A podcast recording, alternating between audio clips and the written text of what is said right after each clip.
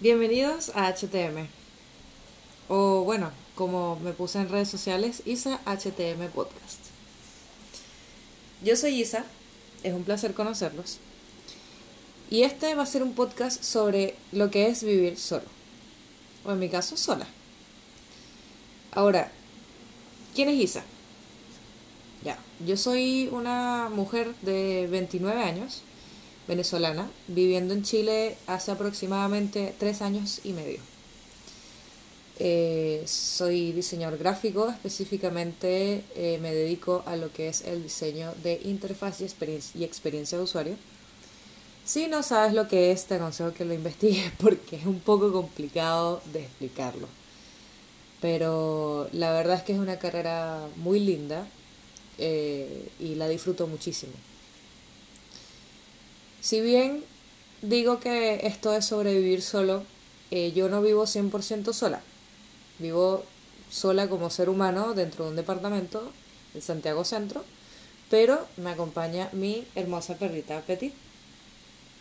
Petit tiene año y medio, es lo que se conoce acá en Chile como una Black Store, que es un mestizo de perro negro con pastor alemán.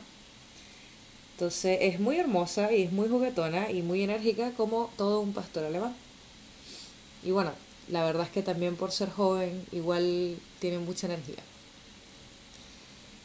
Yo la, la nombré Petit porque el papá de la el papá o el dueño de la mamá me dijo que ella fue la más chica de, de la camada y al tiro se me ocurrió la palabra petit, que en francés significa pequeño. Ella es hermosa, me hace una compañía muy diferente a la humana. Y la verdad es que es bien entretenido porque muchas veces cuando estoy aburrida, no sé qué hacer, entonces como que veo hacia ella y es como, ya, ya sé qué hacer, voy a jugar con Petit un rato, la voy a entrenar, etc. Aparte que también es súper genial tener una mascota para, sobre todo un perro, para poder salir y, despejarte y desconectarte del mundo. O sea, yo como diseñador gráfico me la paso metida en la computadora. O sea, eh, la computadora para mí es 24/7. Entonces ella me ayuda a, en la mañana, por ejemplo, a tomar caminatas de 20-30 minutos para activarme, para como empezar a respirar, que se active la circulación, porque todos sabemos que caminar es súper bueno. Y en la noche me ayuda con esa caminata a desconectarme y al mismo tiempo a relajarme, porque al final las caminatas también son para relajarse. Eh, como extranjera, inmigrante en Chile, la verdad es que he tenido una experiencia muy buena obviamente muchas personas no han tenido muy buenas experiencias, pero la mía, la verdad, ha sido excelente. Tengo muchas amistades chilenas y los adoro a todos. Por supuesto, también tengo mis amistades venezolanas. Pero me gusta tener ese, ese misceláneo de, de amistades. De hecho, desde que llegué he hecho amistades de otros países, incluso he hecho amistades argentinas, eh, viví en un hostal, por lo que también conocí brasileros, por ejemplo. Y mucho cariño a los brasileros. También conocí una pareja francesa y mucho cariño para ellos también. Y la verdad es que adaptarme a este país y a esta cultura no me ha sido para nada difícil. Eh, la he abrazado muchísimo y ellos me han recibido con los brazos abiertos en muchos aspectos, o sea, no solo a nivel legal, por facilidades eh, para, para, poder eh, ser parte del sistema, sino también como esa mano amiga. De verdad, súper agradecida con, con, todas las personas chilenas que he conocido a, través del camino. Eh, a casi todos les ha agarrado mucho cariño, no voy a decir todos porque obviamente siempre hay excepciones, pero a casi todos les ha agarrado mucho cariño y espero seguir conociendo más personas y poder crecer en este hermoso país. Eh, soy diseñador gráfico, me gradué en un instituto de mi ciudad, Maracay, una ciudad bastante calurosa, y el diseño lo empecé a estudiar realmente un año después de haberme graduado del liceo. Yo la verdad es que justo después del liceo estuve en administración en la Universidad de Carabobo, estuve dos semestres nada más, porque, bueno, porque tenía una mamá que quería que estudiara una carrera seria. Subrayemos eso, pongámoslo entre comillas, en mayúscula y bold, porque es muy gracioso esa frase. Y fue mi padre quien, quien me impulsó a estudiar eh, diseño gráfico. Ahora, ¿por qué? Porque él siempre vio que yo tuve mucho talento a nivel de dibujo. Una de mis materias favoritas en, bueno, dos de mis materias favoritas durante mis estudios en, el, en la primaria y en, y en el liceo siempre fue artística y luego dibujo técnico.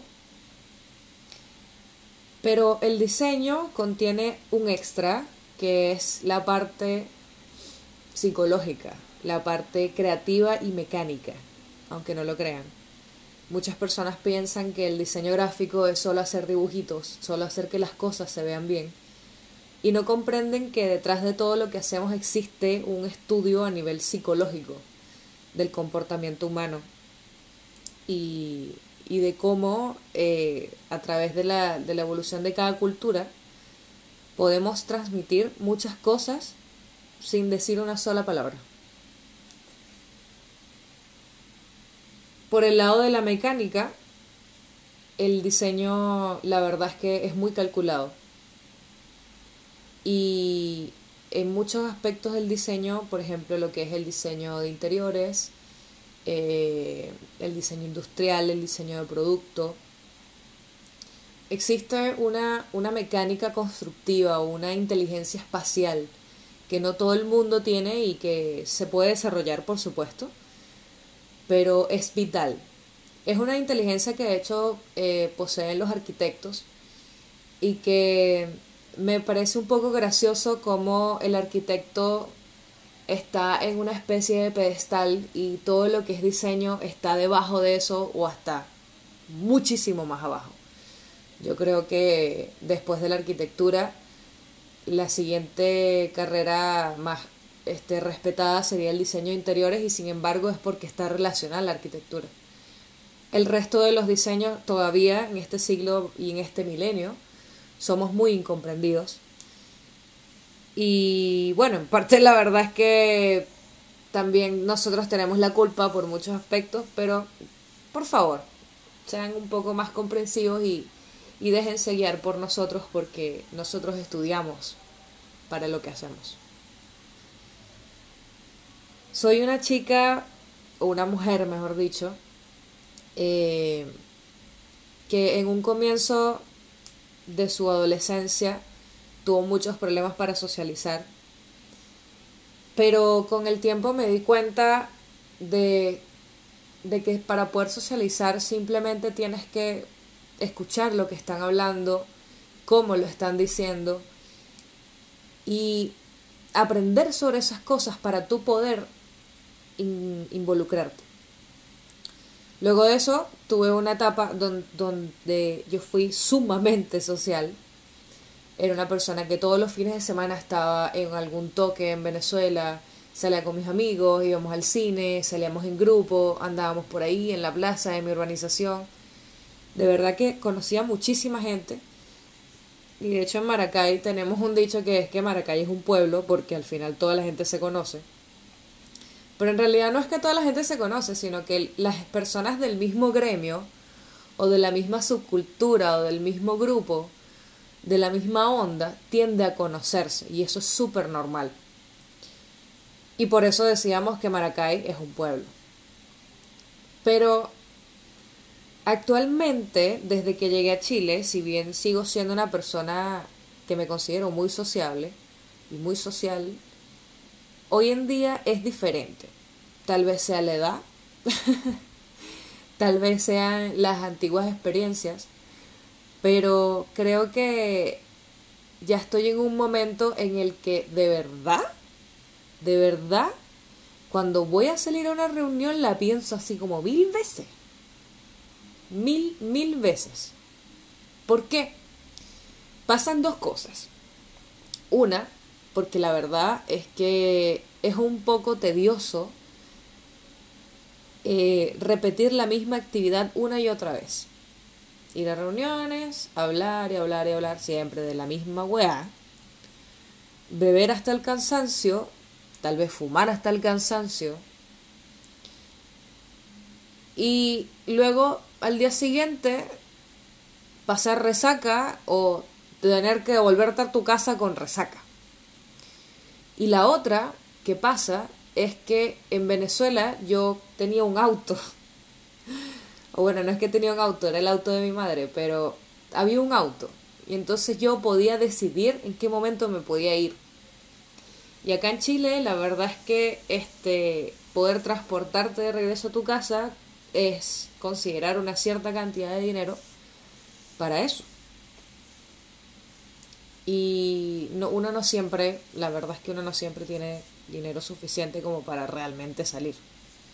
Entonces, la verdad es que limito mucho mis salidas a nivel social en grupo. Últimamente, la verdad es que disfruto mucho es paseando con mi perrita, andando en bici, me encanta andar en bici. Y mi pololo y yo, la verdad es que nos gusta mucho viajar. Nos gusta nos gusta salir, salir pero a explorar, a viajar, a ir a tal parte a pasar el día. O sea, tenemos, tenemos una tenemos una idea de actividad un poco distinta. Supongo que la anterior ya la quemamos. Entonces, bueno, eh, ahora vamos a hablar, voy a hablar de lo que se trata HTM. HTM surgió como un proyecto más o menos hace unos dos meses, en el que ya yo había decidido anterior a eso mudarme sola. Yo tomé la decisión de mudarme sola el año, el, año, el mes en el que cumplí años, que fue en mayo. ¿Por qué lo decidí? Lo decidí por muchas razones. Eh, una, principal, la mayor de todas, es que yo siempre he querido vivir sola. Desde los 16 años más o menos. Y es un poco gracioso porque la verdad es que hasta, hasta este momento, hasta el año pasado diría yo incluso, yo no era una persona capaz de estar sola. Tenía una necesidad constante de estar eh, acompañada. Y y después de muchas malas, de muchos malos ratos y de muchos golpes, me di cuenta que tenía que aprender a estar sola, a estar conmigo misma, porque al final los amores vienen y van, la familia viene y va. Y si uno no está, no, si uno no sabe estar bien con uno mismo, entonces no puedes estar con alguien más realmente. Otra de las razones por las que quise mudarme fue porque, bueno, ya estaba viviendo con mis amigos, una pareja, y bueno, ellos la verdad es que necesitan su espacio y en algún momento quieren empezar a en algún momento quieren empezar a formar familia. Y mi presencia ahí realmente ya no era necesaria. Así que saqué las cuentas, eh, dije ya, voy a ahorrar tantos meses y tal mes me mudo. Y dicho y hecho, en septiembre de este año 2020 me mudé a vivir sola a un departamento que me encanta. Y la verdad es que estoy súper, súper orgullosa de mí misma y espero que todas las personas que me están escuchando, que en algún momento se van a vivir solos, ya están viviendo solos o cosas así, se sientan orgullosos de haber logrado eso y los que van a, los que van a vivir solo, los que están planeando, sigue, o sea, no te, no te salgas de esa meta porque de verdad creo que es algo que vale muchísimo la pena. Entonces, hace dos meses eh, empecé a empecé a, a pensar, comencé a pensar sobre qué actividades puedo hacer yo desde la casa sin aburrirme porque estamos en cuarentena, señores. O sea, bueno, en ese momento estábamos en cuarentena, ahorita estamos en una fase 2, estamos un poco más libres, pero hace dos meses estaba totalmente en cuarentena todavía.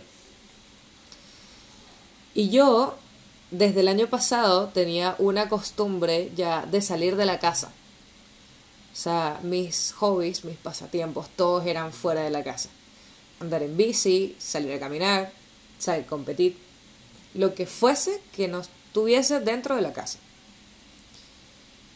Entonces, eh, se me ocurrió hacer un podcast y al mismo tiempo se me ocurrió retomar el dibujo y bueno, la verdad es que obviamente lo primero que hice fue retomar el dibujo porque eh, cuando pensé en el podcast dije, bueno, pero o sea, todavía no vivo sola.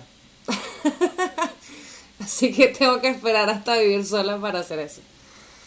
Y aquí estamos, aquí estamos. Llevo una semana oficialmente mudada y no saben lo feliz que estoy. O sea, es una paz increíble, absolutamente increíble, es una paz porque llegas a tu casa de haber salido a hacer cualquier cosa y está todo como lo dejaste. Maravilloso. Ok, Petit está a mi lado y está roncando como ella sola. Debe estar soñando. Qué linda. Entonces, bueno, este. Quería esperar una semana a, después de haberme mudado para comenzar el podcast. Para realmente envolverme y sentirme cómoda en este nuevo espacio que es mi espacio. Que va a ser mi espacio por mucho tiempo, espero. Y, y para ver qué me sucedía durante esa semana. De eso les voy a hablar la, el siguiente capítulo, y, pero en este capítulo les quiero hablar este, no solamente de cómo empezó esto, sino qué fue todo lo que tuve que hacer para llegar acá. Si bien la verdad es que no, no, no espero darles consejos ni, ni tips de supervivencia o de vivencia sola, igual van a salir respecto, o sea, en el camino.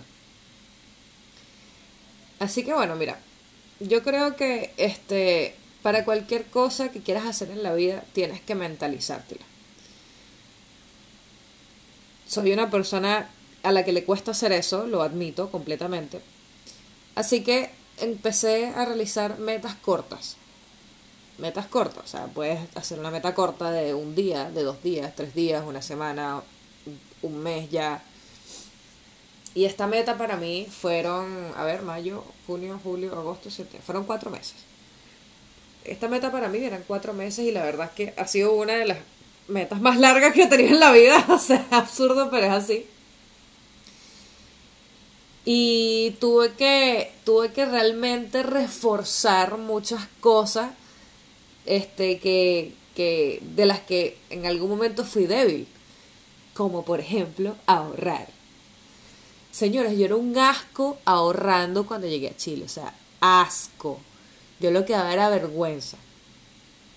Yo no sé si es porque este, realmente nunca tuve tuve el sentido de ahorro en Venezuela por no sé por la, no sé si por la situación o porque realmente nunca me nació y nunca pude o que llegué acá Chile y me deslumbré tanto porque el dinero me alcanzaba para tantas cosas y yo venía de haber pasado tantas carencias, tanta hambre que yo veía el dinero y yo decía, huevón, a la mierda, el mes que viene voy a tener más.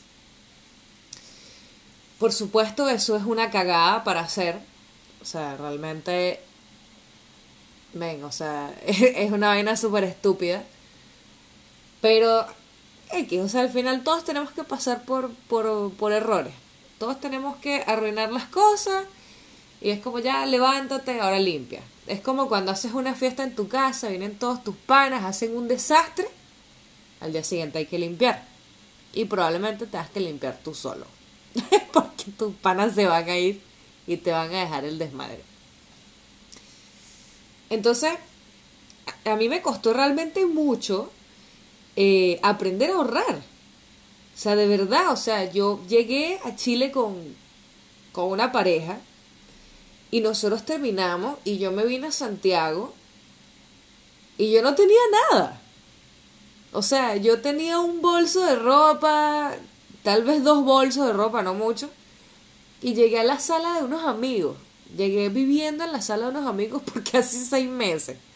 Y viví ese tiempo, por, o sea, viví casi seis meses ahí porque en la empresa, en la, agencia donde estaba trabajando, me dieron dos contratos de prueba por dos meses cada uno. Y si no tienes antigüedad en una, en una empresa, no puedes arrendar en cualquier parte.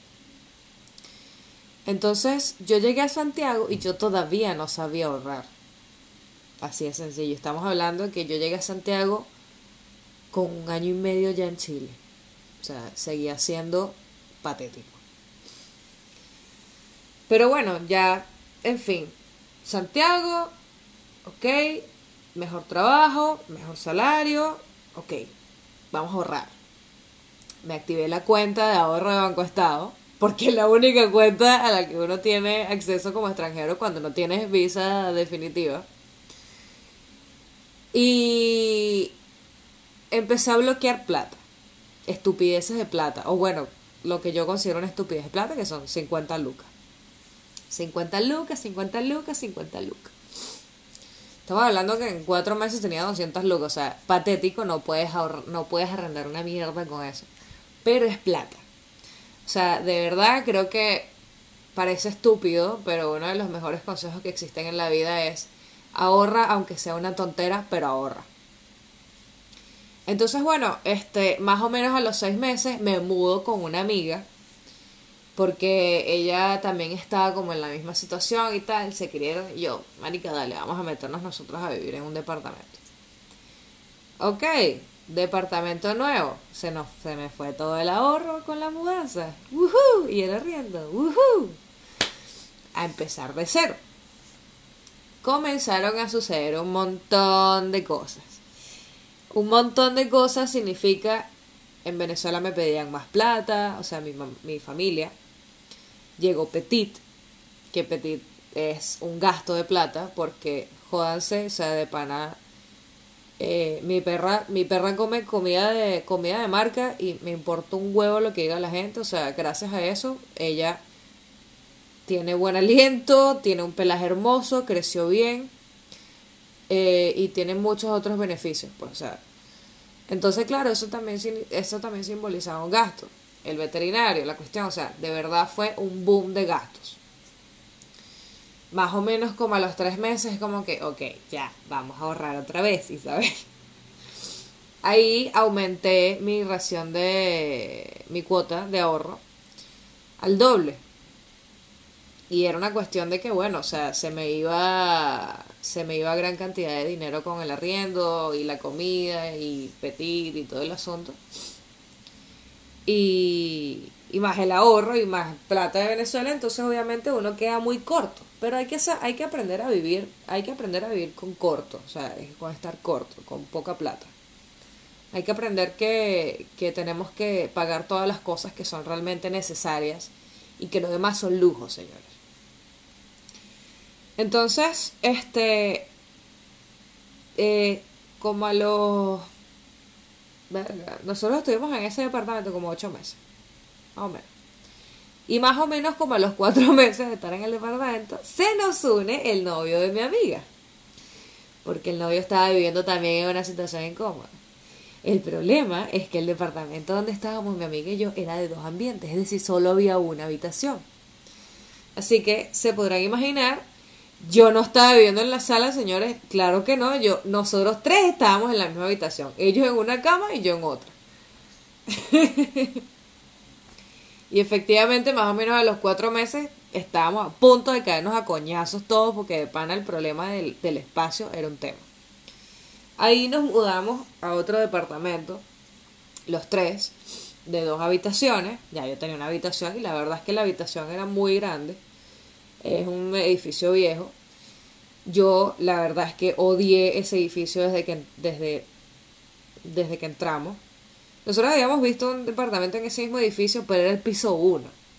O sea, no tenías ni que subir escalera. Pero este era el piso 15. Yo no había visto el estado del departamento. Y la verdad es que cuando entré... estaba tan molesta. Estaba muy molesta no me gustó el departamento, tenía demasiados, demasiados detalles así feos. Eh, y la verdad es que el ambiente del edificio no fue bueno y les puedo decir que en dos semanas nos dimos cuenta de toda la cagada del edificio. En fin, eh, ahí estuvimos. ¿Cuándo fue? Estuvimos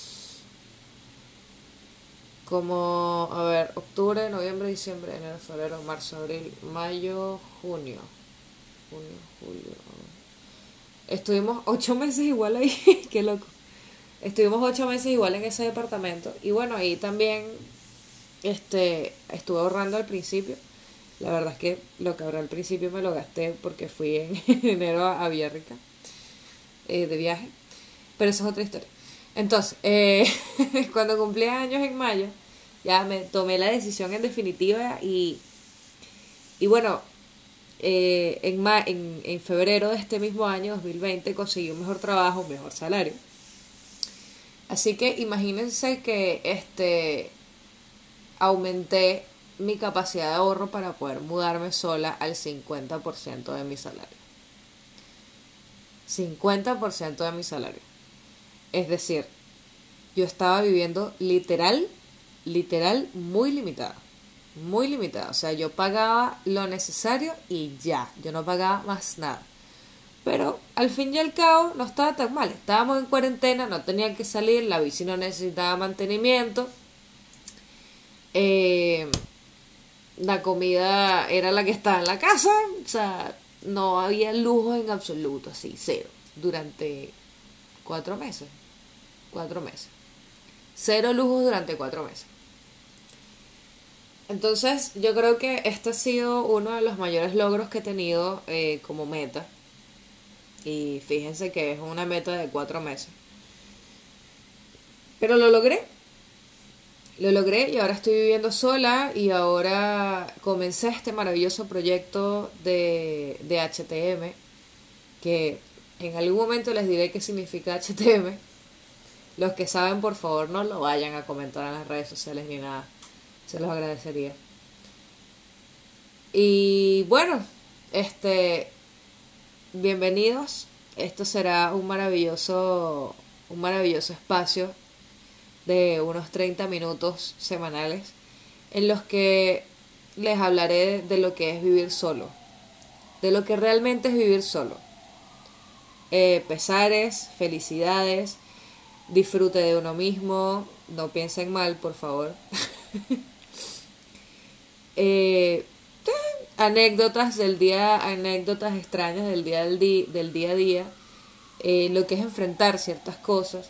Y por supuesto espero en algún momento poder tener invitados, personas que recién estén viviendo solas, personas que tengan viviendo solas mucho tiempo, personas que alguna vez vivieron solas, personas que estén en ese proyecto de llegar a vivir solos, para poder enriquecer un poco más este, este podcast. Síganme en las redes sociales, estoy en Instagram como IsaHTM Podcast y también me pueden conseguir en TikTok como esa misma, con ese mismo usuario, IsaHTM Podcast donde bueno, en ambas redes estaré subiendo material interesante del día, del día a día, cosas que pruebo, tal vez algunos datos, tal vez vean Apetit de vez en cuando en esas redes también, porque si bien estoy sola como persona dentro del departamento, ella es un alma también que me acompaña. Así que nos vemos la próxima.